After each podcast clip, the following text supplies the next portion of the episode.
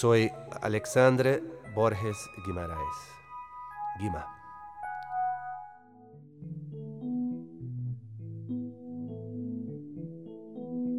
Bien, era, era el año de 1980 en donde comienzo mi carrera como jugador en Punta Arenas. Y ahí es donde encuentro y conozco a Parmenio Medina.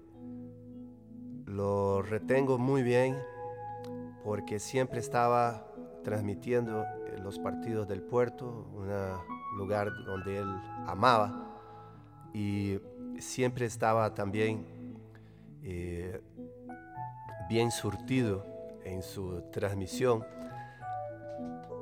y siempre hablaba bastante bien de mi persona. Le gustaba muchísimo la forma como en aquel momento yo jugaba y a mí también me gustaba muchísimo lo que él transmitía como narrador, comentarista, pero sobre todo como persona. Lo fui conociendo en esa época del puerto y fuimos eh, entablando una amistad en la cual, a pesar de que no nos veíamos mucho, siempre había un enorme respeto y cariño. Lo había conocido, por supuesto, más que conocido, escuchado antes en sus programas de La Patada, y siempre tenía una, una incógnita de, que, de realmente quién era la persona. Y fui conociendo desde esa etapa de mi vida como jugador en 1980 en Punta Arenas a Parmenio Medina como persona. Una persona que desde ese momento siempre fue conmigo y para todas las personas que uno veía muy sincera, muy abierta, muy jovial, muy contento y que cuando tenía que decir las cosas las decía las decía de frente eh, porque era su estilo. Y eso a mí me agradó muchísimo y a partir de allí pues empezamos a entablar ese conocimiento de ambos, esa relación de ambos, que después fue pasando a través del tiempo por las diferentes etapas personales mías como jugador en los diferentes equipos que pude jugar en el, en, el medio nacional. No hay, por supuesto, que olvidarse, o jamás me puedo olvidar también de la relación que mantuvimos en el Campeonato Mundial de 1990. Ahí Parmenio con todo su equipo de trabajo eh, dio una cobertura sensacional de lo que fue la selección de Costa Rica en el Mundial de Italia 90. Pudimos estar con él, estar con todo su grupo, saber del apoyo que él siempre nos daba en las buenas y en las malas, porque siempre fue uno que creyó en este grupo, que criticó en aquel momento aquel grupo, pero como siempre lo hacía con una crítica abierta y objetiva, y que siempre, por lo menos personalmente, yo sacaba muchas conclusiones de esas observaciones que él hacía. Y por supuesto, con toda la felicidad del mundo en aquel momento, como todo el país, de estar allá junto con nosotros viviendo esa cita mundialística, esa experiencia que pudimos hacer para Costa Rica en 1990 y de la cual Parmenio estuvo ahí siempre. Y eso, eh, por supuesto, que yo retengo muchísimo. Posteriormente, ya en mi época como entrenador, igualmente eh, tuvimos ese tipo de relación. Muchos amigos inclusive estuvieron y fueron a varias grabaciones del programa La Patada para observar cómo era todo el ambiente de allí y regresaban muy eh, contentos de ver lo que era el profesionalismo de Parmenio dirigiendo a todo ese programa y a ese grupo. Posteriormente eh, viene la etapa de la selección nacional como técnico de la selección, en donde sigo, por supuesto, manteniendo un contacto con él, oyendo todos los programas porque sabía que de allí podía sacar algo importante para mí como profesional y como persona. En resumidas cuentas, en el momento que no estaba en Costa Rica, no pude estar con él y eso me dolió muchísimo. Eh, estábamos fuera del país cuando sucedió lo lamentable y la verdad lo primero que hice estando fuera del país, en, en España específicamente, fue llamar y preguntar y junto con mi familia orar por él y por la gente que estaba con él y que siempre estuvieron con él. Y este es el momento, por supuesto, una vez más, para recordar del Parmenio, de su persona, de lo que él nos quiso transmitir a toda la sociedad costarricense, de siempre ir de frente, de encontrar y buscar siempre la verdad sin importar las consecuencias. Y ese es un legado que Parmenio, por supuesto, nos deja a todos nosotros y que yo me siento extremadamente honrado de haber convivido con Él durante muchas etapas de mi vida y haber aprendido de Él todo lo que pude aprender. Un enorme abrazo, un enorme abrazo desde acá para ti, Parmenio, que sé que siempre estás con todos nosotros. Hola, bienvenido, bienvenida a otro episodio más de ¿Qué pasó con Parmenio? Este podcast que estamos haciendo con muchísimo cariño y recopilando muchísimas historias de personas que tuvieron que ver y que siguen teniendo que ver en la vida o en la vida de Parmenio Medina. Así que quédese durante este rato, eh, vamos a disfrutar mucho y siento, y ahora lo decía, que hoy nos vamos a reír bastante. Tenemos dos invitados muy especiales. Sí, eh, muchas gracias por, por, por, un episodio más. A, todas las, a todos los amigos y a todos los eh, conocidos de mi abuelo que nos han apoyado tanto en este proyecto. Eh, hoy estamos en un lugar muy bonito, es el estudio de grabación de la Universidad Latina en el campus creativo de San Pedro. les queremos dar las gracias a ellos, ¿verdad?, por ser uno de los colaboradores de este proyecto el, campus de la Universidad Creativa tiene uno de los estudios de grabación de TV y radio más lindos y más eh, eh, buenos de Centroamérica. Y bueno, eh, queremos darle muchas gracias por unirse a la familia de ¿Qué pasó con Parmenio? Excelente. Y bueno, llegó el momento de presentar a nuestros dos invitados de eh, este día, de este capítulo, que ustedes pueden escuchar en nuestras diferentes plataformas, en YouTube, en Spotify, en Facebook, ¿en qué otras estamos? Eh, bueno, vamos a estar en Apple Podcast eh, dentro de poco. Y bueno, también estamos en TikTok. En TikTok la verdad que está bastante movido el asunto, así que vayan a, visitarnos a todas las redes sociales. Exactamente. Y bueno, este les decía, hoy tenemos dos invitados que fueron amigos, compañeros de trabajo, pupilos. Eh, y que en diferentes ambientes, desde la patada hasta en la parte deportiva, pues todavía siguen eh, encantándonos con sus programas, con sus producciones, con sus imitaciones. Mino Padilla, imitador costarricense que trabajó por 10 años aproximadamente en La Patada, fue parte del elenco y con personajes que ahorita yo sé que Mino, nos va a hacer un, un, repaso, pero Marino Donato ministro de Seguridad, el Chunche Montero y el director del OIJ, el Pájaro Picón Picón, que yo creo que es el que más, de los que más recordamos. Ese es eh, hoy uno de nuestros invitados. Bienvenido, Mino.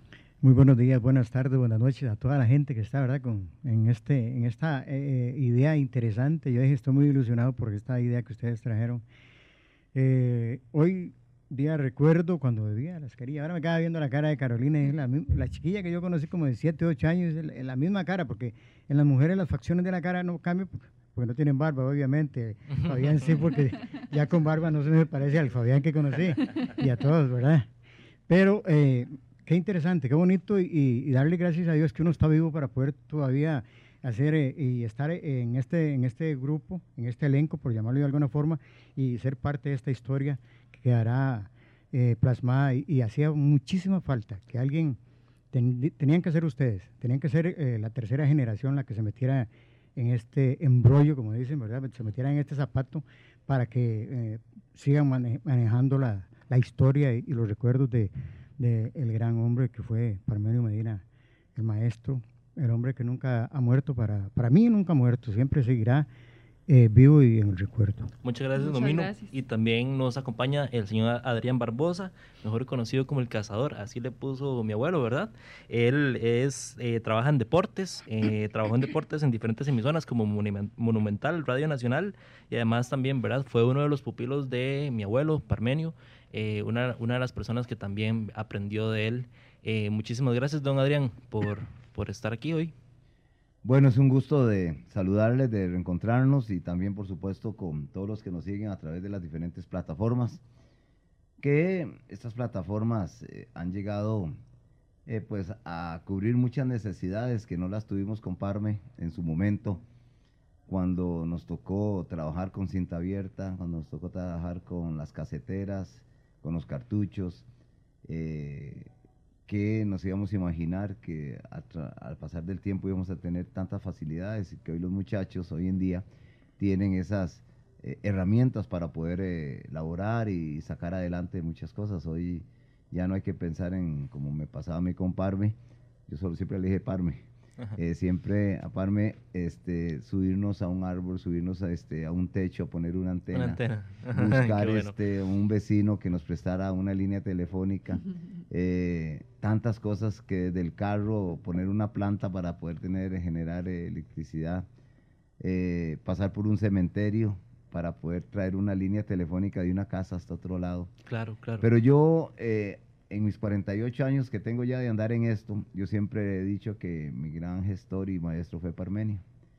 Me acuerdo como el día de hoy, yo tal vez no lo haré eh, reír a ustedes mucho porque eso le corresponde a mí, Yo, no, soy tan chistoso para eso, pero sí me gusta contar mis historias.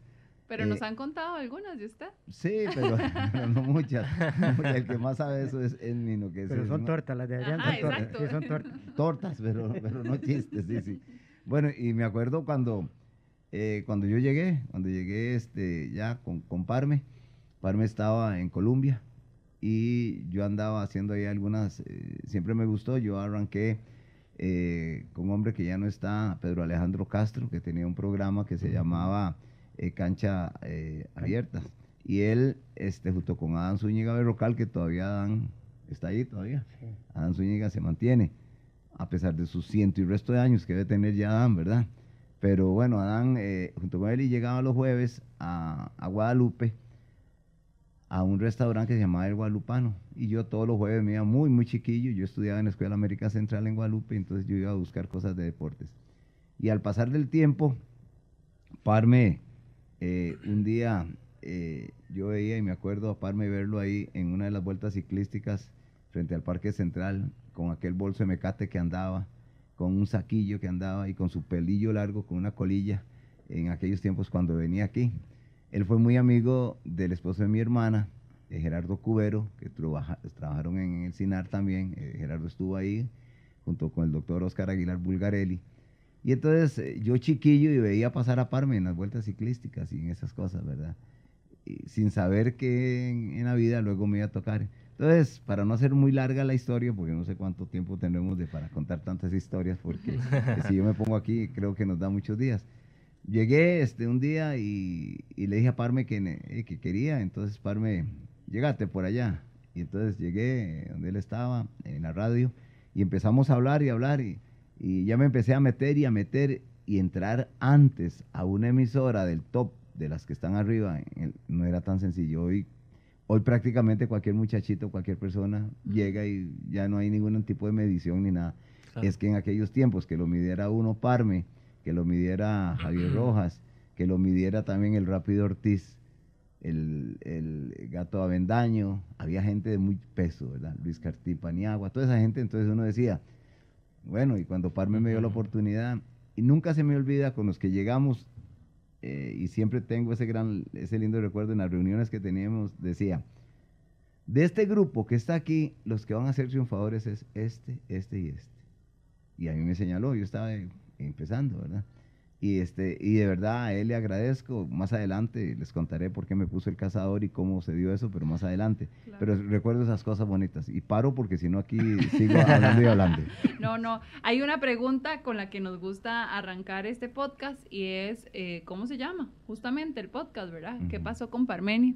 Así que, Mino, empezamos con usted desde lo que le diga su corazón, su mente y su recuerdo también. Sí, cuando oigo a, a Adrián hablando de tantos recuerdos, inclusive, yo puedo decirle que yo me inicié con Pedro Alejandro Castro, pero de reportero, en esos programas que tenía de canchas abiertas. En todos los pueblos que Sí, iba. sí, hasta un uniforme de un equipo me había- ganado. Y eh, recuerdo que eh, la otra, en la otra ocasión les conté cómo llego yo a la patada. Yo llegué a la patada conociendo a Parmenio desde muchísimos años antes. Eh, yo estaba con Miguel Salguero, y llegué al, al llamado Fogón de Viachinda, Gentes y Paisajes de televisión, ¿verdad? Vengo de Cartago, primero hice las armas en la fuente musical en Cartago y ahí empecé a sacar las, los personajes, las voces y ahí arranqué con eso.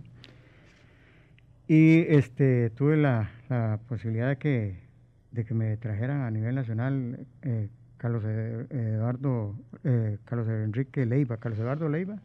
Eduardo Enrique Leiva. Eduardo Enrique. Eduardo Enrique Leiva me trajo y estuve un tiempo ahí con él en, en un programa. Estaba Emilio, que ustedes le dicen otro nombre, Emilio, yo le digo solo Emilio. Emilio hacía eh, imitaciones. Bueno, después ahí con, eh, ya eh, contacté con, con Miguel, me trajo a, a nivel nacional. Yo decía, fue el que me trajo a nivel nacional, Miguel, en realidad. Y empecé en la radio, en la televisión con Miguel. Cuando Miguel estaba como diputado en la Asamblea Legislativa con un partido que llamó Pugin, como yo estaba en un programa de, de radio, era la argolla, entonces se llamaba el Wipipí el programa. Y este, Miguel me llevó para la asamblea y yo era asistente de Miguel, tenía carnet de asistente y todo, y trabajaba en la asamblea yo con, con Miguel y ahí grabábamos los programas, como me acuerdo así como en una mesa así, grabábamos los programas, pero con una grabadorcita, en ese tiempo era Ajá, puro ajá. cassette. Y un día llegué y me dice Miguel, este, mm, él ellos me decían Tinito porque era un personaje que yo sacaba en, en- en esa, en, las, en la televisión. Tinito, me llamó Parmenio, me dice que si usted quiere, eh, que él quiere llevárselo a usted para, para la patada. Hablarme, me pidió permiso a mí porque usted es parte del elenco mío. Y yo le dije que yo sí estaba de acuerdo, pero que tenía que hablar con ustedes. Solo depende de usted. O sea, en otro, como, como al nivel de fútbol, comprando la ficha, Ajá, ajá. negociando la ficha. Entonces yo le dije, pues claro, para mí sería un honor. Y yo conozco a Parmenio desde hace tiempo y para mí sería un honor. Yo antes había hecho trabajos con Parmenio en Cordillera, pero cuando estaba aquí en Los Higuerones, cuando Ujú. recién la tenía allá.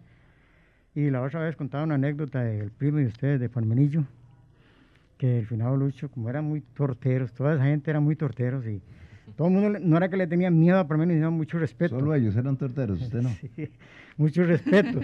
Entonces llega eh, Lucho y Metro y le dicen a, a Parmenillo que andaban por ahí. Parmenillo es un poco mayor que ustedes, ¿verdad? Sí, él Tiene es más un años. poco mayor que nosotros. Y llegan y lo llaman y le dice, váyase a los micrófonos probando. Y llega y le dice, diga bien duro, todos los colombianos son un montón de marihuanos.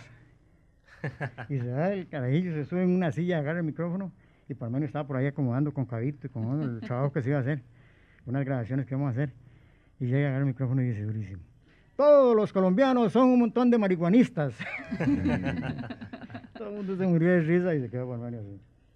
Se quedaba viendo así por encima de los anteojos, así como viendo. Mira, de tal. ¿Quién le dijo a este, a este carajillo que dijera eso? Y Lucho, yo no sé. Y Metro, yo no sé. Uno de ustedes dos fue, tengo que hablar con usted. Pero era, y él también él se ponía, se metía en el vacilón. Claro, claro.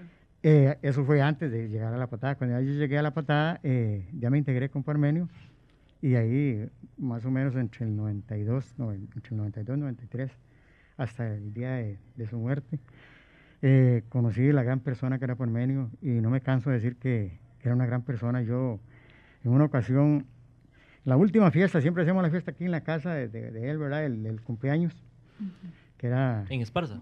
No aquí, Ah, aquí en San Miguel. Sí, donde, él- donde- ahí por donde, Ujú. donde él murió. Y estábamos, hacían, hacían una tomatinga que decía él y todo, ¿verdad? Y, y invitaba gente. Y estábamos ahí hablando, y ya en la fiesta uno se, des- se desinhibe un poco y se anima a decirle más cosas a Parmenio. Y estábamos conversando así cuando uno hablaba con Parmenio y uno le ponía la, a Parmenio hablando y uno le tenía la mano en la espalda y se sentía como un vibrador, así como un motor. Y entonces yo me quedo viéndolo, Parmenio.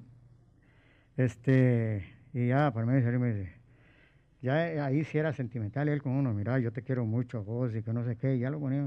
Digo, Parmenio, yo sé que usted es una gran persona. Es más, me- voy a animarme a decir lo que yo he pensado siempre de usted. Usted se, es un cascarón, un, perdón, es un, es un cascarón que se, que, se, que se esconde dentro de ese bozarrón que tiene ujú.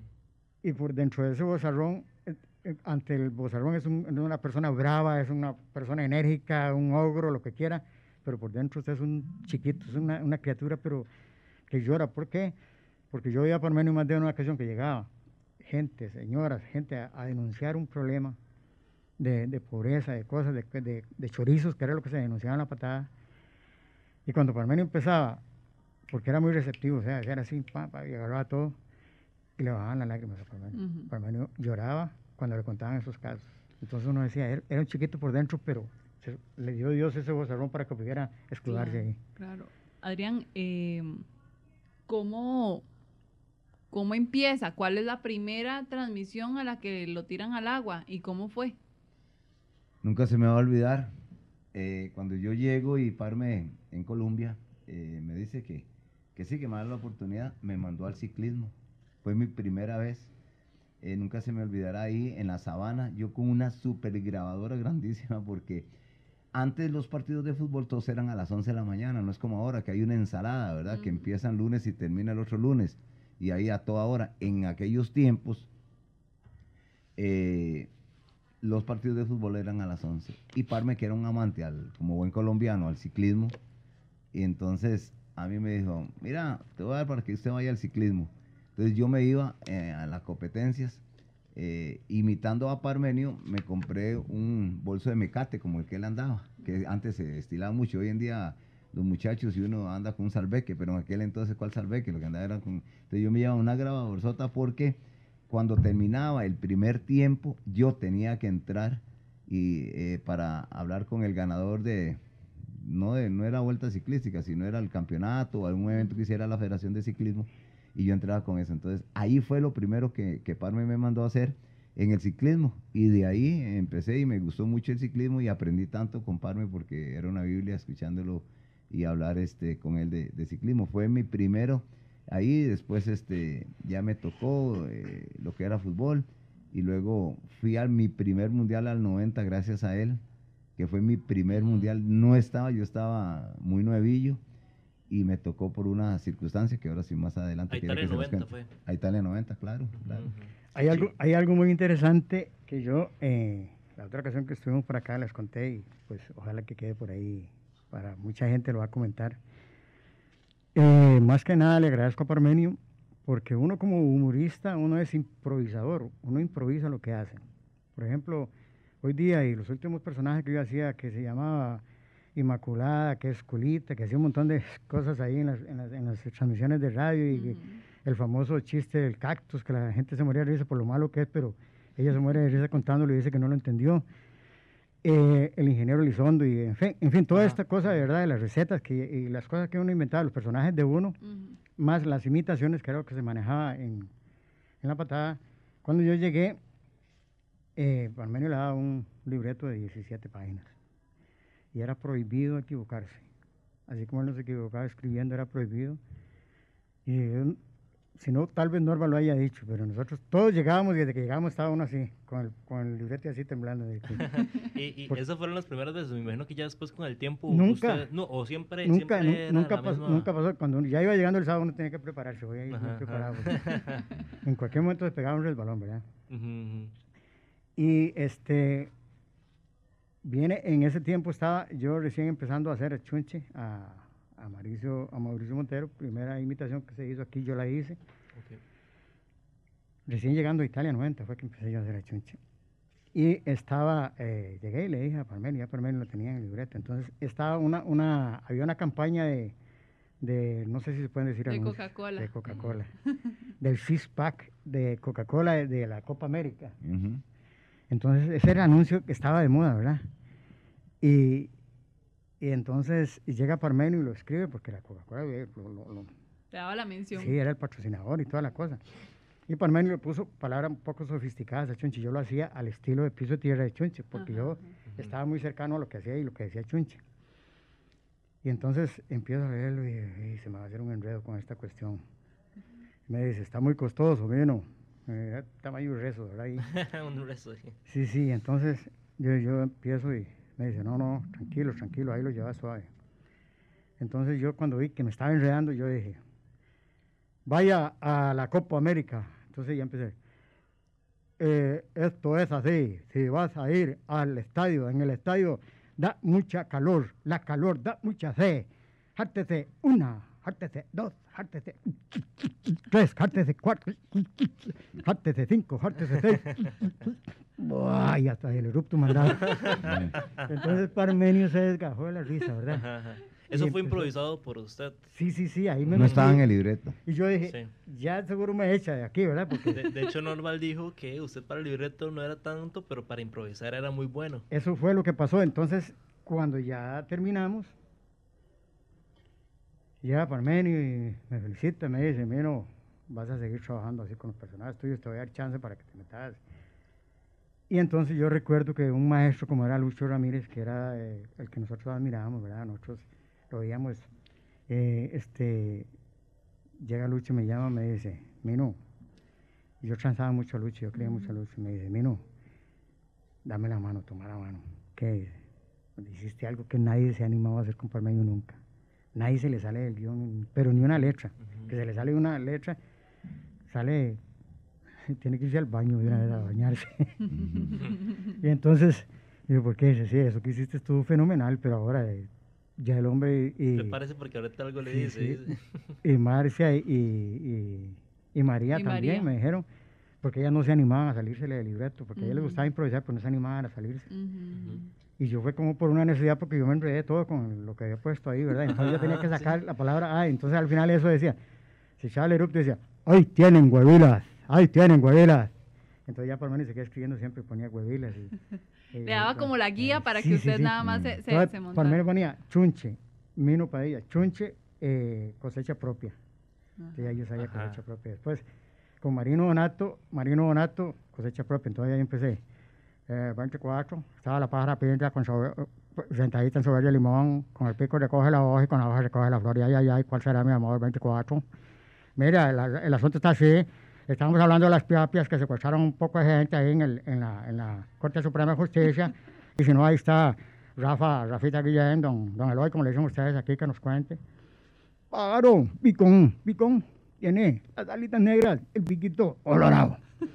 Perfecto. Estamos tratando de negociar con la gente para poder liberar a todos los reos que tienen ahí secuestrados en la Corte Suprema de Justicia. Esa- ese programa a mí me encantó porque a mí me tocó que hacer un montón de personajes y casi eh, todo de- del- Ajá, eh, ajá. y por mí le había puesto el secuestro de las piapias Ajá. Ajá. porque eran con unas latas de, de, de jugo o algo así que habían hecho bombas caseras y toda la cosa. Y, y esto, este me trae bastante recuerdo y, y lo del, lo del, lo de, lo de Rafael Ángel Guillén, yo llegaba y le pasaba el chisme a Parmenio, ¿por qué tal y tal cosa? Yo decía, Parmenio, fíjate que estábamos Norval y yo trabajando en, la- en el Ministerio de, de- de Seguridad, en la oficina de prensa, nos habían metido ahí a trabajar. Y apareció Recuerdo que estaba el coronel Sainz, que era medio, medio patán, y estábamos Norval y yo así, jovencillos. y cuando viene Rafael Guillén, yo no lo conocía, yo lo invitaba, pero yo no lo conocía. Ajá. Y era el director de la OIJ, ¿verdad? Ajá, en ese ajá. tiempo había mucho respeto para todas esas claro. Claro, claro. Uno me dice, vas a ver lo que te va a pasar. Me dice el coronel Sainz. ¿Qué dice? ¿Qué dice? Don Rafa, venga, aquí le presento. Este es, el- este es el que lo, lo arremeda a usted y que se lo pasa comiendo. que no sé qué. Llega el hombre eh, camina así recto. ¿no? Da la mano Muchas felicidades, mucho gusto. Quería conocerlo. Me agrada mucho lo que usted hace, porque usted no se burla de mí. Usted me está resaltando y me está dando a conocer. y le digo yo, este, y me dice, pero voy a contarle por qué mi voz está así. Tengo pólipos en la garganta, es un problema. Y usted nunca eh, se ha burlado de mi problema que es de enfermedad. vengo precisamente de donde el doctor, el acá, y me dice, él me dijo que yo tengo que descansar la voz, y para descansar la voz tengo que sacar la voz mía. Le digo, ¿y cuál es la voz suya? ¡Esta! Y me sacó un voz Entonces yo llegué y le cuento a Pormenio. Y Pormenio se muere y dice, me dice, ahora vacilas con eso, ahora vacilamos con eso. Entonces, cuando estábamos y teníamos una denuncia que tenía Rafael Ángel Guillén, don Eloy, entonces la gente decía, don Eloy, don Eloy. Este, empezó, empecé ya, y cuando dice, y entonces Parmenio eh, hace la introducción y todo, dice, don Rafa, ¿y por qué es que usted tiene problema que ahora dice que el, doctor le dijo que tiene que cambiar la voz? Sí, es que el, el doctor, el especialista, me puso un chip aquí en la garganta. Y cuando yo estoy hablando con esta voz, se llena de saliva y me sale esta otra voz. Entonces lo arreglé para que quedara así. Ah, Entonces todo el mundo en la calle andaba haciendo eso, hacía el cambio de voz, pero no sabía por qué era. Claro, claro. Igual del, del caso de, de, Alberto Cañas, que fue muy sonado, el aquel, no, no, no, no, no, me lleva puta. Ajá. se orinaba cuando decía eso. Siempre me decía, pues tenés que decir el madrazo, cabrón. no, se, no se censure. Y entonces, lo, lo, lo de, de, Alberto Cañas, de cada uno de esos tiene la historia. Es que que ahora uno ve los imitadores que imitan al imitador, pero no saben por pero qué. Pero no saben por qué. Vean, los dos los conocieron como en facetas muy diferentes, porque eh, Mino desde la patada, pero Adrián desde la parte deportiva era así de creativo, así de exigente, así de, mm, dicen algunos, cabezón que era. Y de donde decía Caifa, nunca le gané una sola. Después le decía, qué bien que te enseñé. Entonces, era lo mismo, el mismo modelo de trabajo de la patada se aplicaba en el deporte.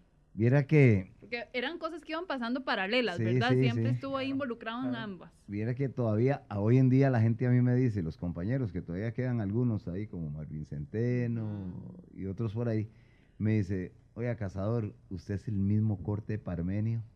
Y mis compañeros donde yo estoy me dice, oiga, Cazador, usted es lo mismo, así era Parmenio. Le digo, es que yo lo aprendí de él.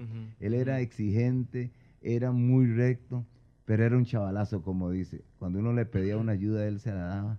Yo me acuerdo cuando con la banet que tenía, color beige, que, que andaba, este, Parme no a cualquiera le daba ese carro. Yo ya manejaba, entonces Parme en Italia igual, solo Parme y yo podíamos manejar. Sacamos el permiso, entonces cuando llegamos, eh, fuimos, yo fui con Parme a, a recogerlo.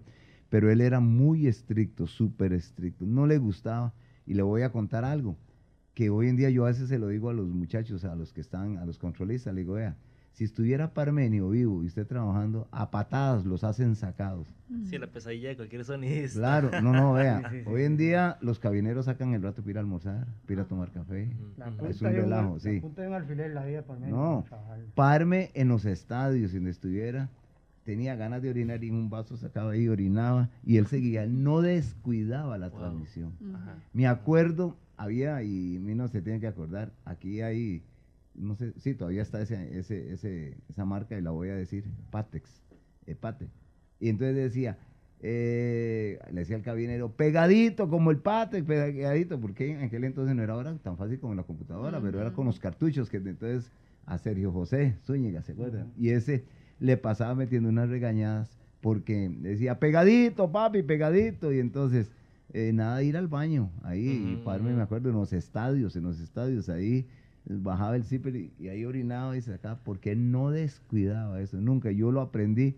Yo, eh, lo que hoy en día soy, repito, primero Dios, mi familia y Parme, y aprendí a instalar por él, pero era tan exigente, tan, le gustaban las cosas con tanta claridad. Dios guarde Parmenio en este tiempo, con tanta tecnología. Sería algo súper extraordinario que los muchachos nuevos y todavía los viejos que quedan en controlista nunca aprendieron, no pero no le amarraban, no le ponían ni el primero del zapato a Parmen. En eso no ha habido nadie que se lo haga. Pero yo gracias a aprendí a hacer esas cosas. Esos controlistas que tuvo Parmenio y que los hacía así, lo querían mucho. Ah, por supuesto, porque les enseñaba. Por, la enseñanza. ¿Por qué he aprendido yo tanto? Por él, porque Parmen me enseñó a hacer correcto. Y yo, en mi empresa y con mis hijos, yo soy igual y a veces la gente me dice, es que usted es cagadito a Parmenio, dice, en las facciones y en la forma de ser.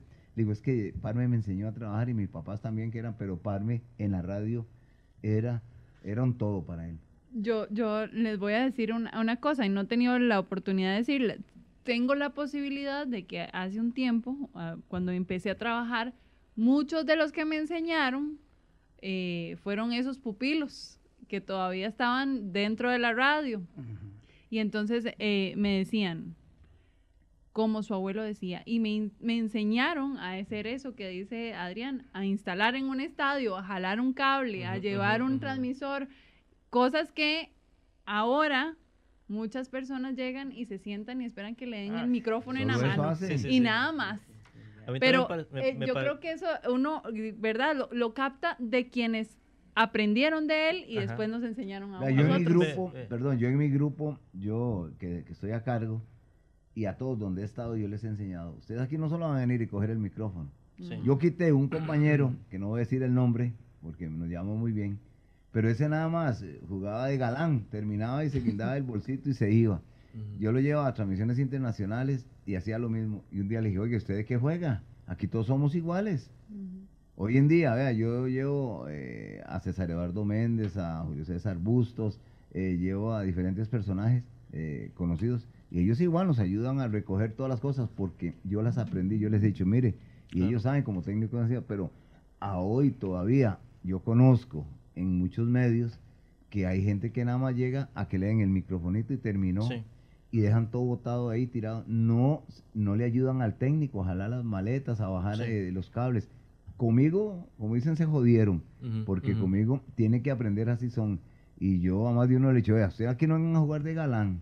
Aquí todos vamos a trabajar porque muy rico sonar al micrófono. Pero aquí yo soy el primero en llegar. Yo siempre llego al estadio tres, cuatro horas antes de la, la transmisión siempre. Y soy el último en salir. Soy el último. Y todos siempre me dicen, Adrián, este, usted es el último, viene de primero y sale de último. Porque yo aprendí de Parme que había que llegar con tiempo por si había algún problema. Y quedarse al final por si yo he recogido computadoras, he recogido celulares, he recogido, este, he recogido, ¿cómo se llama? Eh, lo que son cámaras fotográficas y les he ido a entregar a los encargados de prensa de los estadios, porque los Imagínese. compañeros cogen y se van como. Sí, locos. sí, sí. Ujú. Y, y entonces, eh, eso, Parmenio siempre me dice, cazador, me decía, cazador, siempre hay que revisar que no quede nada, porque siempre algo dejan botado, usted o los demás. Y yo lo he aprendido a hoy, a hoy, a mí este, difícilmente se me quede algo, posiblemente al- algo de haber dejado botado en la vida, este, de alguna de las cosas que hacemos, pero eso lo aprendí de Parme, que había que llegar muy temprano a instalar, hacer las pruebas y luego a la hora, eh, al final de recoger. Y eso se trae y uno lo aprende y yo lo pongo en práctica todavía. A mis 65 años lo hago igual. ¿Vos te acordás? hay, una, hay una, una, una muletilla que siempre decía Parmenio, tenés que acordarte, porque Parmenio no aceptaba que uno no estuviera sin, sin Ah, sin Dios guarde. No. Dios guarde, sin audio, él se da cuenta. Sin inmediatamente. audífonos en el, en el set o Eh, y entonces estadio, a veces llegaba y decía, "Ay, momento, porque estoy volando por instrumento.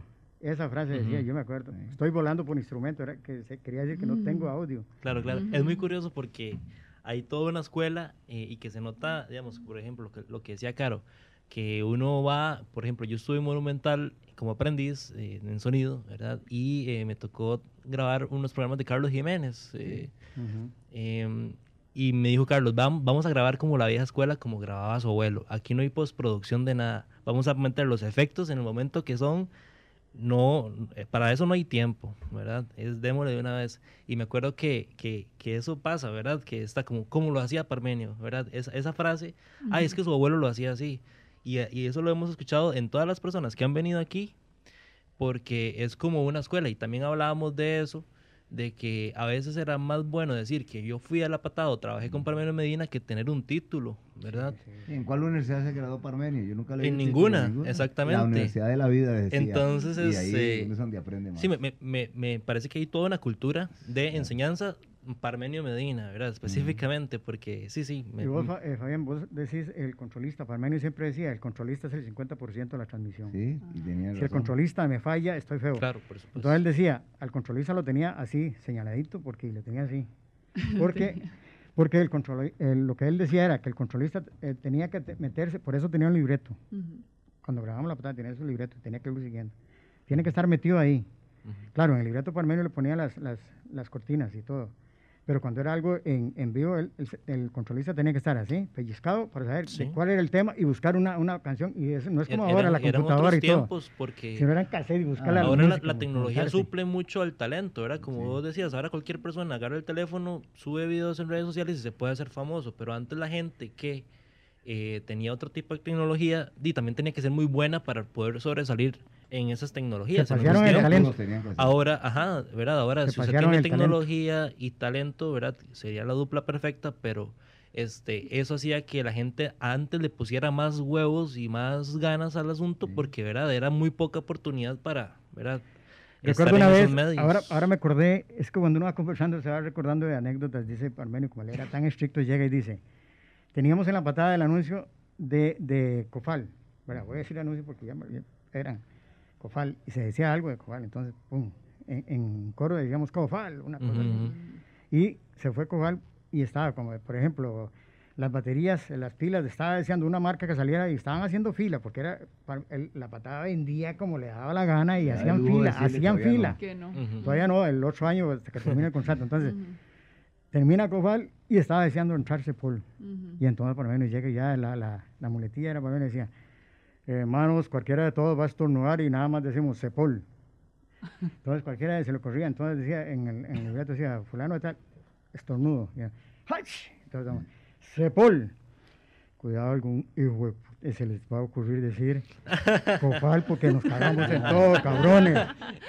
¿Y a Y quién le tocó decir Cofal? Y nosotros, y nosotros parados como en el filo de la navaja. Era como, Claro. era, era, era, ¿verdad? Eso es lo Sí, que quería preguntarle. sí. ¿Cómo era? Porque es que la patada, yo me acuerdo que nos llevaban a, a uno a ver, ¿verdad? Y era todo un show. O sea, no solamente era este la grabación, sino era, estaban todos en fila, cada uno con su libreto, las cosas que necesitaban, hacían los efectos de sonido ahí mismo, eh, y era como una obra de teatro, pero en radio, sí. pero además también con patrocinadores y todo.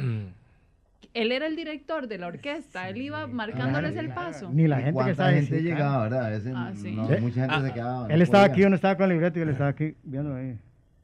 Y, y, Y y así. mira, en, en ese comercial nadie se, nadie se equivocó. Entonces, sí, entonces sí. ahí viene ese dicho que dice, al mejor mono se le cae el zapote. Ah, Entonces llega y terminamos el programa, todo el mundo fue bien, llega Palmer y dice, cabo, todo salió bien con Zapol, nadie metió, la, ningún hijo de puta de estos metió las patas. dice cabo, "Eh, no, Palmer, todo bien, solo usted al principio que dijo Cobal. y se madrió todo, solo él. Dice, no, ¿cómo puede ser? Dice, no, no. Ahora nos quedamos usted y yo, arreglamos eso de alguna manera porque fui yo el de la torta. Entonces después vacilamos. Era muy correcto. ¿eh? Decíamos nosotros, al mejor mono se le cae el zapote. Claro. "Tienes razón, Sí, sí, cabrón". también a la hora de, de- de él cometer un error, tal vez, ¿verdad? De, de cierta forma, como, su personalidad también era como medio terco, pero igual lo, lo terminaba Sí, sí, no, pero asumiendo, ¿verdad? Lo, terminaba asumiendo, sí, claro, claro. Es- Es- este, es- hay era- otra, esa de Alberto Cañas, que yo Ajá, recuerdo, sí, le sí. cuento el, el, el, el chisme, ¿verdad? Porque yo... O sea, usted jalaba el Sí, chisme para la yo- patada y después yo- lo sí, aplicaba. yo- Sí, sí, ya, ya, ya, ya lo Exacto, yo imitaba, digamos, al padre Jurco, a Juan Luis Hernández, a, a Joseph Ah, mi Bosca, amigo Juan Luis Hernández. a, sí, a Gilipollas, Gilipollas. eh, a, a Joseph Bosca, a, a Iván Rajas, le decíamos Iván Rajas, eh, en fin, y a los que yo imitaba, siempre andaba conectado, yendo en, en las... En las eh, andaba siempre conectado en las transmisiones para ver qué hacían, qué Ajá. metía de patas. Y en Radio, Nacio- en Radio Nacional, que de Canal 13, ¿verdad? Siempre pasaban, no sé si todavía, todavía pasan en la Asamblea Legislativa. Todavía. Todavía. Entonces yo me conectaba porque Alberto Cañas estaba en su último, en su última diputación que tuvo ahí. Estaba un señor que no recuerdo si era William Corrales William Sánchez, William- era de, San Carlos, diputado de San Carlos, eh, llevando, una, llevando una moción. O sea, llegó, a mostrar una moción, presentó una moción y todos los, eh, los demás eh, empiezan a, a hablar y a motivar, decir por qué sí votaba en favor, por qué era una votación, eh, sí o no, por qué. Y Alberto Cañas era un catedrático, un hombre brillante, un hombre demasiado, demasiado preparado. Y, y, Alber- y Alberto Cañas se pega una perorata. Y él, y él, y él, y él, y él, y él. Cuando ya termina, dice el muchacho este de San Carlos, William.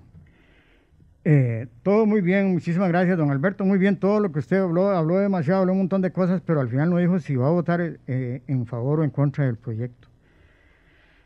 Y dice Alberto Cañas, mire, eh, yo, creo que yo hablo bien español y está hablando español. todo lo que yo dije, todo lo entendieron, al buen entendedor, buenas palabras.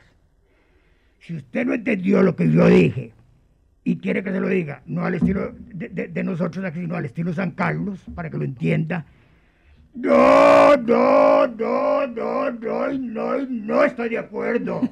Y entonces todo el mundo, yo recuerdo que estaba viendo la radio y se veía una risa colectiva en la Asamblea Legislativa. todo el mundo se murió de risa. Y quedó asustado. y llegué y le conté a por medio y me dice, no, de veras, mano, lo viste, sí. Vacilamos. pues, y ahí salió esa muletilla del no y no, y todo el mundo andaba haciendo no y no, y no sabía por qué era. Es lo que yo digo, siempre todo Hay tiene... cosas que se pegan. Sí, tiene un motivo todas las cosas. Vean, vamos a, a hacer una, no es una pausa, sino es que vamos a continuar conociendo algunas otras historias de la gente en la calle que de pronto lo conoció de un momentito, le llegó alguna denuncia, lo recordaba porque escuchaba la patada y de igual manera les invitamos a que nos sigan enviando audios al 8310 7671. Antes de escuchar, les contamos que el restaurante Las Juntas es un lugar familiar y está ubicado en San Luis de Santo Domingo de Heredia. Le ofrece un amplio menú de comida costarricense y también de carnes importadas y están preparados sus productos con eh, los productos que más bien ellos cosechan de su propia huerta orgánica y cuentan con servicio express. Pueden llamar al 2268-0606 o al 8580-0606 y tienen un horario de lunes a viernes de 11 de la mañana a 10 de la noche y los domingos de 11 de la mañana a 7 y 30 de la noche para que vayan a visitar Qué las bonito. juntas y vayan a comer y es muy rico. A mí me gusta mucho. Me visualicé con todo el grupo ahí comiendo todos juntos. Ahí va al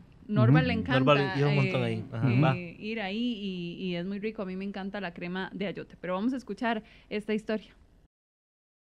Mi nombre es Maynor Rodríguez Jiménez. Recuerdo una ocasión, eh, puede haber sido como en el año 98.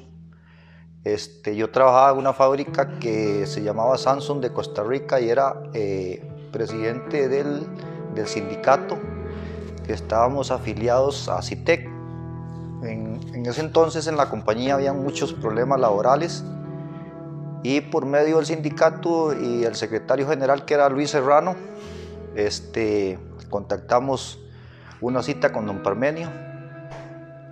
Estamos hablando que hace más de unos 25 años, no recuerdo exactamente, pero creo que había sido en la oficina de CITEC, allá por los tribunales de justicia, con el fin de, de hacer la denuncia pública de los problemas laborales que había en esa empresa. Este, muy amablemente él asistió a la reunión, estuvimos conversando de los temas de la problemática de la compañía.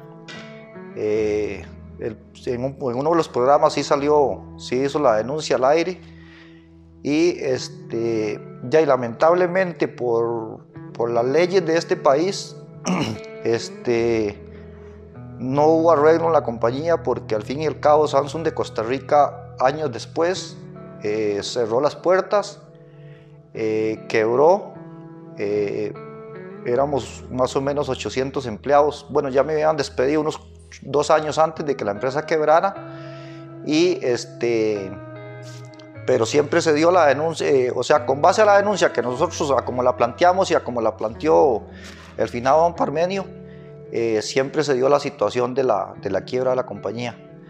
Eh, esa fue la única vez que personalmente estuve frente a frente con él.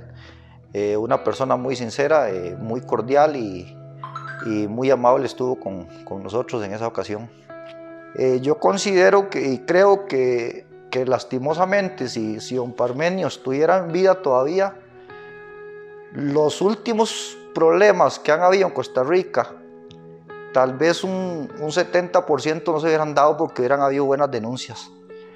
Pero ya y pasó lo que pasó y lamentablemente todos estos casos que han sucedido en el gobierno y todo lo que sabemos nosotros, este, a la de menos se dieron porque no, hay, no ha habido alguien que llevara esa carga encima de estar presentando denuncias formales.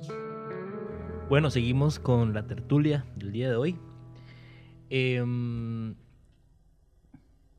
¿Cómo hay, hay una, hay una época, verdad, que, que ya viene, viene siendo la época de sus últimos, de sus últimos, ah bueno, sí, claro, es muy importante esa, esa, esa pregunta, eh, el retracto.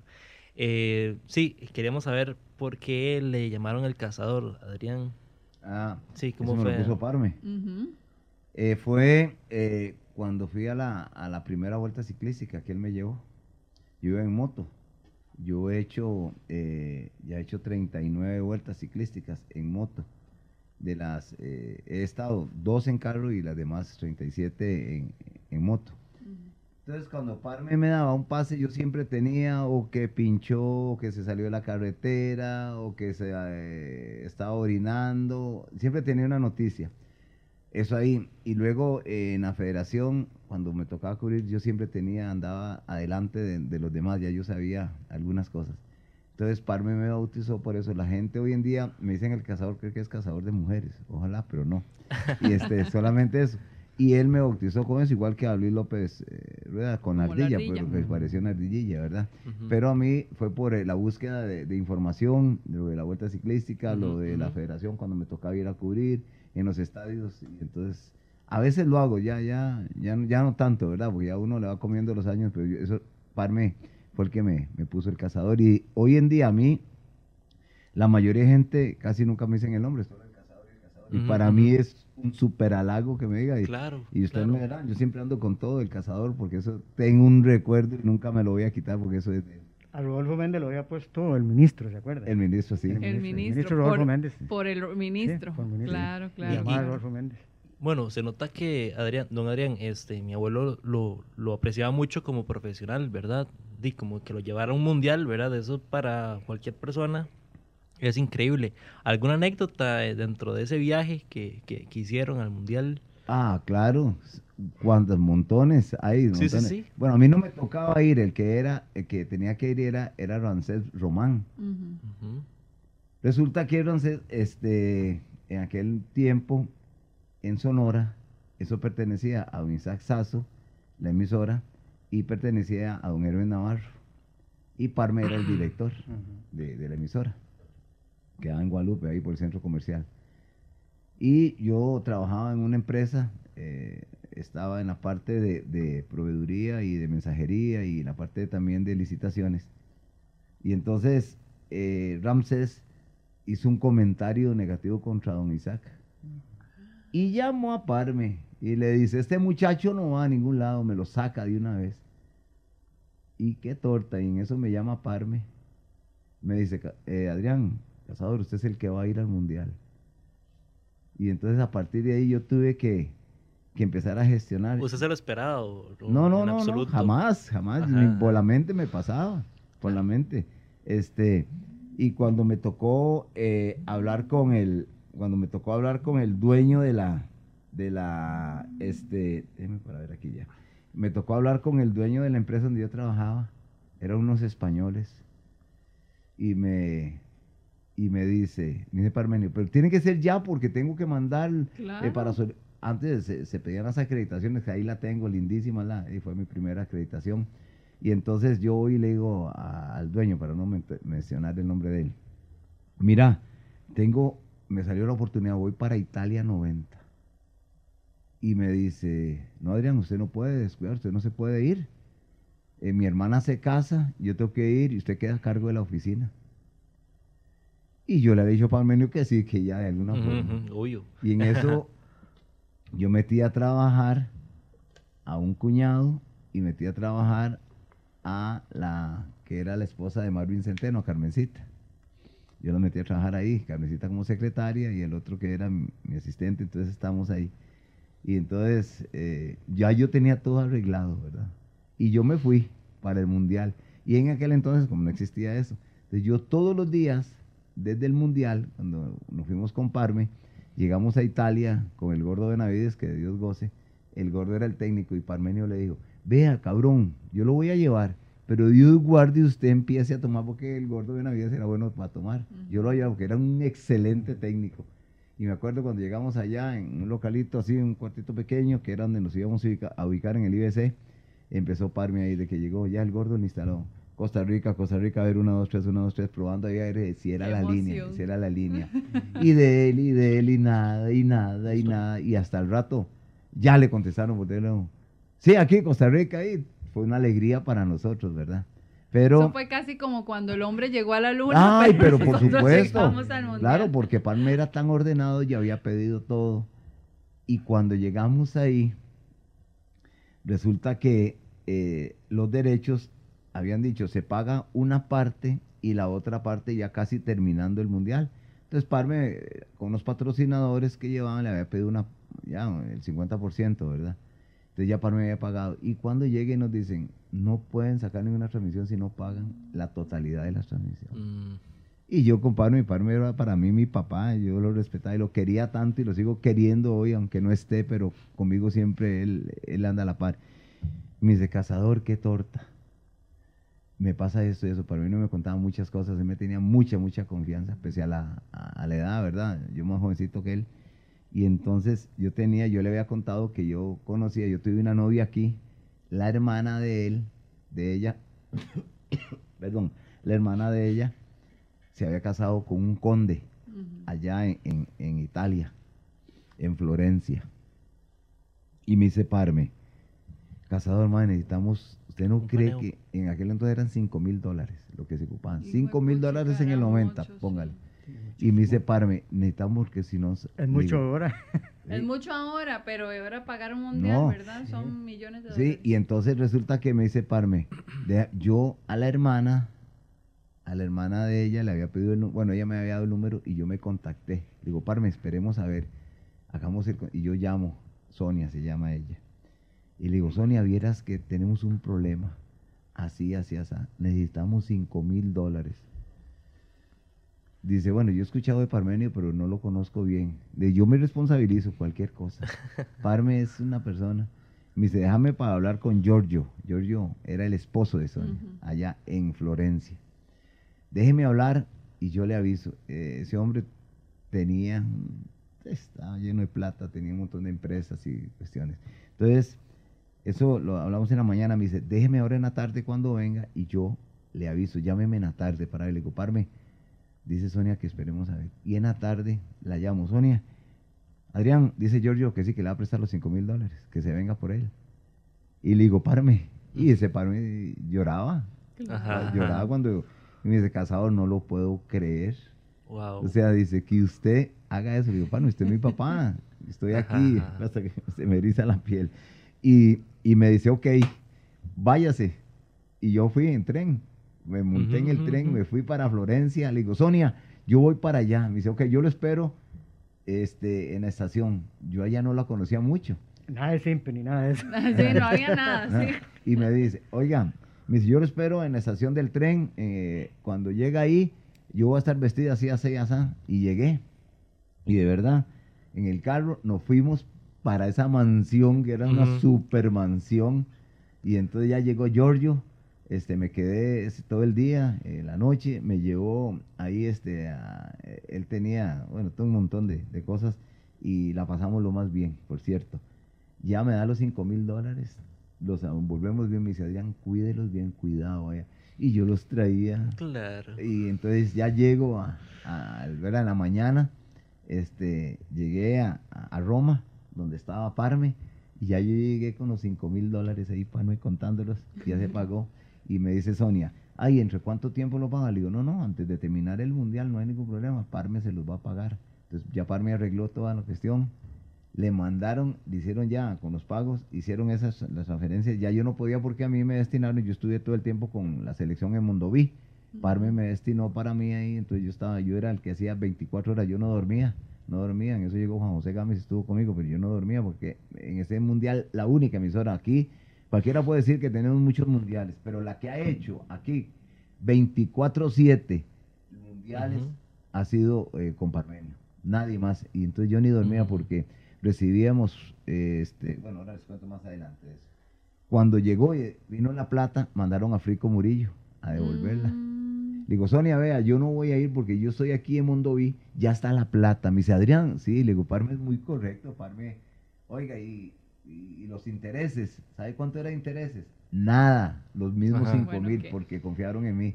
Y los mismos cinco mil, y Parme por eso siempre me decía, cazador. ¿Quién diría que sé". atrás de la, de la, de, de la transmisión de, de ese mundial el cazador fue tan importante? Y, ese, y fue, Eso- conseguimos los 5 mil dólares y, y se lo fue a dejar frico.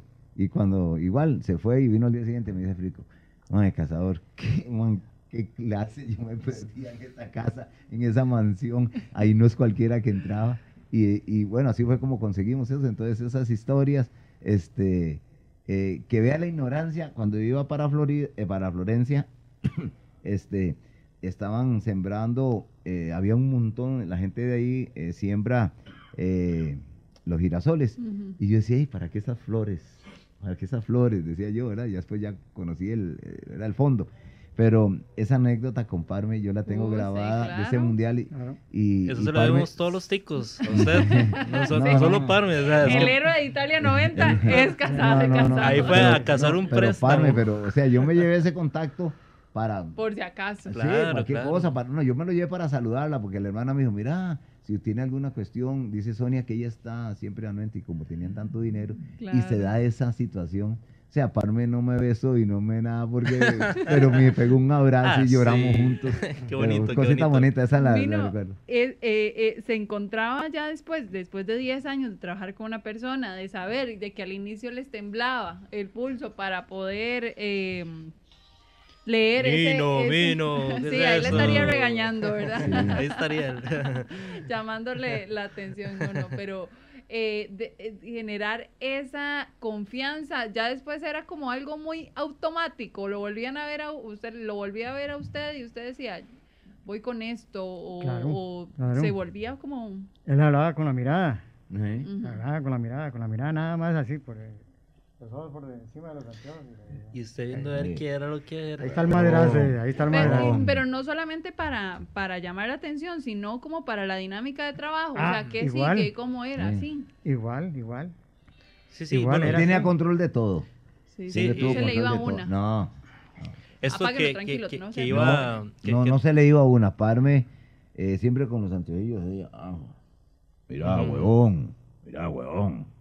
Ponete las pilas, huevón.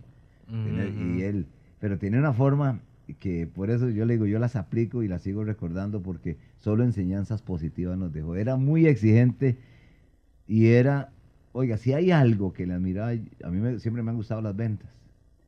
Si hay algo, yo le vendía y Parme era puntualísimo para pagar lo de la, la comisión. Era una persona extraordinaria. Y como Eso vendedor era un especialista. se ¿Se sentaba. Cuculate, que era el que le vendía la- y Cuculate decía, Creo que era cobrar, más bien. No, no, Sí, pero sí vendía, sí vendía. pero... pero, decía, Cucu tenía una serie de, de- de anunciantes y Parmenio le decía, que esperen, no hay, no hay. Campo. ujú. Hay uno, eh, en la actualidad, yo trabajé en esa empresa, no voy a decir el nombre, eh, y esta- esa empresa estaba esperando, eh, la competencia estaba esperando que saliera esa de unas motosierras, que ya ustedes pueden saber quién es, para meterse él. Mm. Se murió Parmenio y nunca pudo meter esa empresa. Siempre siguió la misma porque sabían los de la... Yo entré a trabajar ahí a esa empresa que si se iban, entraban a la competencia. Mm, mm, Y ay, hacían fila, las empresas hacían fila. sí. no ¿Usted sabe tenía. cuál fue el anuncio que mantuvo Parmenio toda la vida, hasta el día de su muerte? El primer, el primer, decía, el primer comercial que tuvo. Y él siempre anunciábamos, dice, le pagaba una, una, una cosa, bueno, una cosa así. Una como, mierdilla. Sí, sí, sí, sí. sí, era representativa. representativa porque él lo apoyó para que empezara. El loco Jimmy.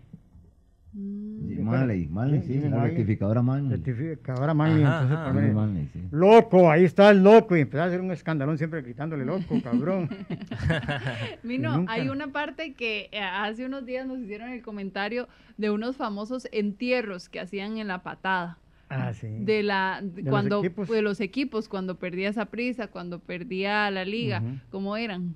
Cuando terminaba un campeonato y el, el terminaba el, el- el perdedor, era el, el del entierro siempre. Sí. Ah, eso era todo un vacilón porque se montaba todo, todo, todo el... Ya llegaba el padre Jurco, llegaban todos y hacían el- la vela y el velorio y el, toda, toda la ¿Se cosa. imagina la liga en esos momentos? Sí. y era liguista por Menia. ¿eh? Era liguista. No, Parme, Parme primero porteño. Ah, Sí, ah, primero no, porteño, sí, sí, no. estaría Ah, no, feliz hombre. porque el puerto está en primera Claro, división. claro, claro, eso sí, no, eso era, sí. Para él era número Eso uno. Hay otra cosa allá. muy Sí. interesante, que Parmenio para él era tan grande, el, el mejor imitador que llegaba o el mejor locutor, como el chavalo que estaba ahí en los controles o el que andaba jalando cable. Eh, ¿Ustedes se acuerdan, ustedes se acuerdan, me imagino, de, de la famosa de Cotorra? Cotorra. Ajá. Yo Él, sí, un poquito. él fue el que lo puso Cotorra. Ujú. Y él era feliz de decirle a todo el mundo, a mí me Cotorra me puso Parmenio, Parmenio me puso él era, era un técnico, era Eh, ayudante. Torres, sí. Sí, sí, el que andaba en Caramón las torres y todo. Sí, igual. Era, eh, era un ¿no querido. ¿Se acuerda? Patemono. Sí, Igual. Sí. A Pata Guerrero. Así, Pa- así se Pata quedó. Guerrero y después Correcaminos. Correcamino Rodríguez. Todos esos. Todos esos son Eh, Esos fueron bautizados por Parmenio. Yo, yo a veces a mis compañeros, yo a algunos les tengo ahí, entonces me dices que ustedes, sí, sí, le digo, es que traigo recuerdo, Parme siempre le buscaba el, el mejor Acá sobrenombre. a mí me decía, a mí siempre me dijo Parmenio Minón. Minón. Minón. Y a Norba le decía anormal. Anormal. Decía, llegó anormal. Y entonces él decía, es que anormal es porque ay, este carajillo ahí, ese montón de voces que haces, o sea, no es una persona normal, es anormal. Pero puso anormal. Y además ese nombre tan extraño decía. Y a mí no me decía Mino, sino Minón. Porque dice, es una figurilla chiquitillo, pero es grande en todo lo que hace, entonces no es Mino, es Minón. Ajá, ajá. Qué bonito, mundo qué, decía qué- Minón. qué- qué bonito que le diera esos significados atrás, porque uno diría, de verdad, de- puede ser algo despectivo o algo feo, pero no, a- a- No, al no. último, digamos, en el contexto que usted lo dice, está, No, no, muy, es que está vean, muy chiva. Era- vea, a la- a la- repito, a la edad mía hoy, el cazador sigue siendo, es el sello mío, Claro, claro. es el sello. Para mí, Es su empresa, se convirtió en su una empresa. empresa, sí, sí. Hablando un Y poco de, del- cuando yo en la radio pongo ahí y la gente, me- como dice el cazador, el eso es lo que dice la gente, eso es lo que siempre así me tienen identificado. hablando un poco ya de la parte de que, que el legado que les dejó a ustedes después de la muerte, ¿cómo fue procesar la muerte y qué cambió en sus vidas y qué creen que cambió también en la realidad eh, nacional? Bueno, eh, para mí, eh, Parme no ha muerto, para mí, ¿verdad? Sigue con nosotros, pero hay que vivir la realidad. Yo siempre hablo con mucha gente y le digo, Dios guarde Parme en este momento con tanta cosa que ha pasado. ¿Se imagina esa patada como estaría siempre nutrida y cuántas cosas? Parme eh, siempre tuvo algo, siempre habló con documentos, nunca. Hoy en día usted ve tantas cosas, pero en, eh, en realidad este Parmenio nos dejó un gran legado de, de conocimiento, de sabiduría, Ujú. eh, de saber y poner en práctica. Mm, Por eso uno a veces cuando habla de uno- los abuelos le decían a uno, los papelitos hablan, y yo a veces le digo a la gente, los papelitos hablan, pero como decía Parmenio, hay que tenerlos, uno no puede decir. Entonces, yo creo que, que Parmenio, aunque no está físicamente con nosotros, pero sí lo tenemos siempre en la memoria, y todas esas cosas buenas que él nos enseñó y que las ponemos en práctica, eh, en realidad, eh, por ejemplo, yo transmito eh, los sorteos de, de la lotería. Yo tengo, bueno, lo tengo desaparecido porque no sé qué, alguien me hizo la maldad. Parme me regaló a mí un parme, un parme, me regaló un micrófono tipo este candela con el bolsito que doña Marta le había hecho él, que era con lo que transmitía en la, en la Junta de Protección Social. Me dieron la misma cabina porque yo me iba a comparme a las transmisiones. Cuando Parme deja de transmitir y yo sigo, Parme me grababa los, las presentaciones con la voz de él ahí para, para la, eh, y entonces le digo, Parme, es que yo quiero seguir. De vez en cuando, ¿por qué no llegas a, a- a transmitir? No, no, no, cazador, ya yo terminé eso, sígale usted, sígale usted ahí. Y él me regaló, me dice, tome, este micrófono le va a servir. Y un día lo dejé en la junta y algún maldoso se lo llevó, no lo he podido encontrar. En este, aquí en el país solo hay dos, uno que tiene Hernán Alvarado y otro ese que me regaló Parme. Y todavía lo que sí conservo es el bolsito de mezclilla que doña Marta le, me hizo para ese micrófono. Y para usted, eh, Mino, eh, ¿cómo marcó y obviamente eh, el seguir ese camino que les habían enseñado y que les habían abierto las puertas y decir, vengan, demuestren todo su talento? Este, para mí, como le decía al principio, Parmenio no ha muerto, como decía el cazador, sigue vivo, pero sí hay una ausencia tremenda. Hay una ausencia enorme, enorme, con los veintitantos años que tiene Parmenio de haber muerto, que este país se desmoronó. Ya no hay quien ponga denuncia. Mire, recién muerto Parmenio, mucha gente quiso unirse, Graving Moya, eh, nos llamaron a todos para formar un elenco y seguir, porque a Graving le gustaba eso y seguir con la denuncia, con la denuncia, pero no hay, no hay. Un, un parmenio nace cada 100 años, Ajá, ajá. como decía Parmenio, él, aquí en Costa Rica, al, personaje que admiró Parmenio, me lo dijo a mí, al que admiró, era don Pepe Figueres, porque él se leyó todo lo que hizo y sabía la historia de Pepe Figueres. Al- a Pepe el viejo, a Pepe el bueno, decía él. Este, a don Pepe y a nivel internacional al Che Guevara. De hecho, el último viaje que hizo a Cuba, a mí llegó y me dice, Mirón, ¿a vos te gusta el Che Guevara? Y yo, sí, claro, sí he leído algo sobre él. Aquí te traigo un llaverito con la foto del Che Guevara, un llavero en vidrio, ahí lo tengo guardado. Mm, mm. Ese fue el recuerdo que me dejó. Pero sí, sigo, insisto, ausente totalmente la denuncia, la denuncia de aquellos que hay que tener los, los de postura de gallina bien puestos, no hay. Podemos haber un montón de humoristas y gente que estamos eh, dedicados a, a la chota y a la joda y a las indirectas todavía, pero nadie se anima. Nadie se anima a metérsele a eso.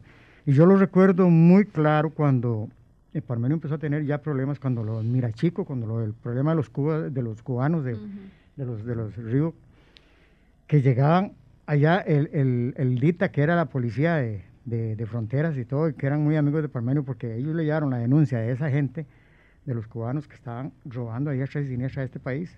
Pero millones de millones, millones y millones que nunca pagaron impuestos, iban a, a Panamá y traían todo, todo, todo. Por decir, un, un par de tenis que vendían ellos en, en 30 mil colones aquí, les costaban 3 mil colones allá y nunca había una factura. O sea, ¿cuánto se robaban para, Claro. y eso era, y entonces eh, los del DITA nos contaban cuando Parmenio tiró eso y empezó a darle, que fue como seis meses, y mucha gente dice, ay, es que ya uno se aburre solo pero es que Parmenio estaba muy ceñido porque, porque era de verdad. Y ahí en Romerset ellos nos contaban que llegaron como al estilo de Al Capone, salieron de un Mercedes, cuatro puertas, abrieron las puertas, salieron con metralletas, todos los cubanos, amenazaron los del DITA, dijeron, porque el DITA le llevó, eh, eh, el DITA le llevó la, la noticia, le llevó la denuncia a la radio, se la llevó a, Ignacio Santos, se la llevó a, a la radio, a Canal 7, a Monumental, a todo. Y los cubanos venían detrás y le decían, no digan nada de eso, tome. Los compraban. A Parmenio es otra cosa. A Parmenio nadie, mucha gente, yo he, he discutido con mucha gente que dice, ah, Parmenio es que le pagaban por tal. y-". No, Parmenio nunca, nunca, nunca se dejó vender. Parmenio era de verdad. Es más, Parmenio, siendo patrocinador Calixto Chávez en aquel tiempo, que Calixto Chávez tenía pipaza y todo eso, llegó y Calixto Chávez estaba como ministro sin cartera en un ministerio que le dieron y una torta que hubo y Parmenio le dio durísimo a Calixto Chávez.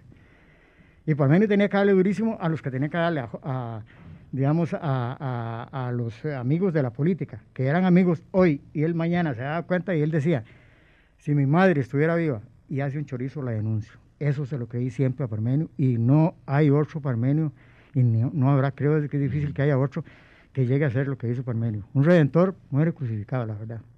Pero eso es lo que adolezco, lo que, lo que eran las invitaciones y eso y toda la maestría que él nos enseñó, quedan vivas y siguen trabajando, pero el sentido de la, de la, de la, revista, como decía una vez que estuvimos en la, Casa Presidencial con Rafael Ángel Calderón almorzando y Rafael Ángel Calderón le dijo a Parmenio, mire Parmenio, aquí en este país no se ocupa defensoría de los, eh, los- de defensoría de los habitantes. El mejor de- defensor de los habitantes es usted y el grupo La Patada. Esta es la mejor revista que hay en este país de Costa Rica, siendo el presidente de la República. Es la mejor revista y la que defiende siempre a la gente de abajo. Yo nunca te he visto, Parmenio, defendiendo gente millonaria ni gente rica. Siempre vas a defender la gente de la clase baja y eso es lo bueno que tener siempre. Ese era Parmenio. Parmenio era el que llegaba a defender la clase baja. Nunca, nunca, nunca se casó con la gente alta. Bueno, este, Caro Di, vamos finalizando Vamos el episodio de hoy. Sí. Muchísimas gracias de verdad por, por habernos acompañado. Eh, estamos muy contentos con, con todo lo que acabamos de escuchar. Este, nos pueden seguir en las redes sociales, ¿verdad? Sí, primero agradecerle, eh, Adrián, que, que nos haya acompañado esta mañana y nos haya contado esa súper historia, de verdad, el mundial, el salvamundial Usted sabe que muy 90. poca gente sabe Y eso. muchas gracias por, por venir a compartir un rato, Mino también. Este, Muchísimas gracias. Gracias por traernos buenos recuerdos. Para mí, el pájaro picón picón es, es de lo que yo más recuerdo de la patada, que era aquello que le quedaba a uno, ¿verdad? Y lo poquito que nosotros también podríamos haber escuchado. Una que inventó Parmenio me la dio ahora que dijo usted, la inventó Parmenio, esa sí, yo soy muy, yo soy muy recto de eso, y él la inventó y me la puso ahí. Y yo me la aprendí en los shows, la andaba con Norma, la decía. Cuando la perica quiere, el perico vaya a misa, se levanta tempranito y le plancha la camisa. Era él. Y de esta manera cerramos este capítulo. Gracias. No, muchas gracias, Carolina. Usted sabe que eh, yo paso muy ocupadillo, pero cuando es de Parmenio, yo he votado cualquier cosa, porque para mí él ha representado mucho en mi vida y sigue representando. Entonces, no puedo decir que no a, a cosas de, de Parme, que era como mi padre y lo sigue haciendo. De verdad que algún día me lo voy a encontrar. Igualmente, yo le repito lo- las palabras de, de y cuando me ocupen, con mucho gusto, siempre y cuando se pueda. Y si no, por medio de una llamadita o un video, videollamada, cualquier Eh, cosita. esto va nos- para largo, no, mira, así que probablemente nos vayamos Nos a quedan ver. muchas historias todavía por contar. ¿Verdad? Queda Uh, mucho. sí, sí. No nos da No, no. tiempo los 60 o no No. sé cuántos ya llevamos. Sí, bueno, eh, como decían, que nos sigan en todas las redes sociales, estamos en todas las plataformas y el próximo martes un nuevo capítulo de ¿Qué pasó con Parmenio? Muchas gracias y que tengan buen fin de semana, buena semana. Chao. Hasta luego.